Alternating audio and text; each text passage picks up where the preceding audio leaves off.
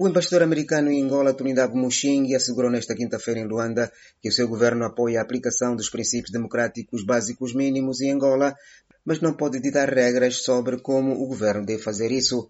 O diplomata americano fez estas declarações à Voz da América durante uma conferência de imprensa naquilo que pode ser entendido como a resposta aos apelos da oposição política a uma maior intervenção americana na aplicação da liberdade de expressão e de manifestação e na implementação das autarquias. A primeira pergunta: nós vamos continuar a apoiar os esforços do governo angolano, do povo angolano, nesta trajetória democrática. Cada país deve decidir qual o caminho que elas vão tomar dentro dos princípios básicos mínimos onde nós concordamos, como a liberdade de imprensa, a liberdade de, de pertencer a qualquer partidos políticos, a, a organização das eleições no país, mas cada país vai decidir as regras. Democracias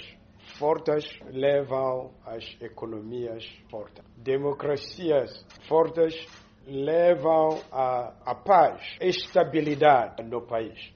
Então, as eleições fazem parte do que entra dentro da democracia. A pergunta sobre suposta imposição de 100 anos de ocupação de terras como condição para os empresários americanos investirem no setor agrícola, Tulinabo Muxing também defendeu que os investimentos de seu país em Angola deverão estar assentes em acordos bilaterais que satisfaçam as duas partes. Durante a conferência de imprensa, o embaixador americano fez um resumo do recente encontro entre os presidentes João Lourenço e Joe Biden, afirmando que a reunião encerrou um ano verdadeiramente histórico e uma oportunidade para falar sobre o futuro de parceria Estados Unidos-Angola.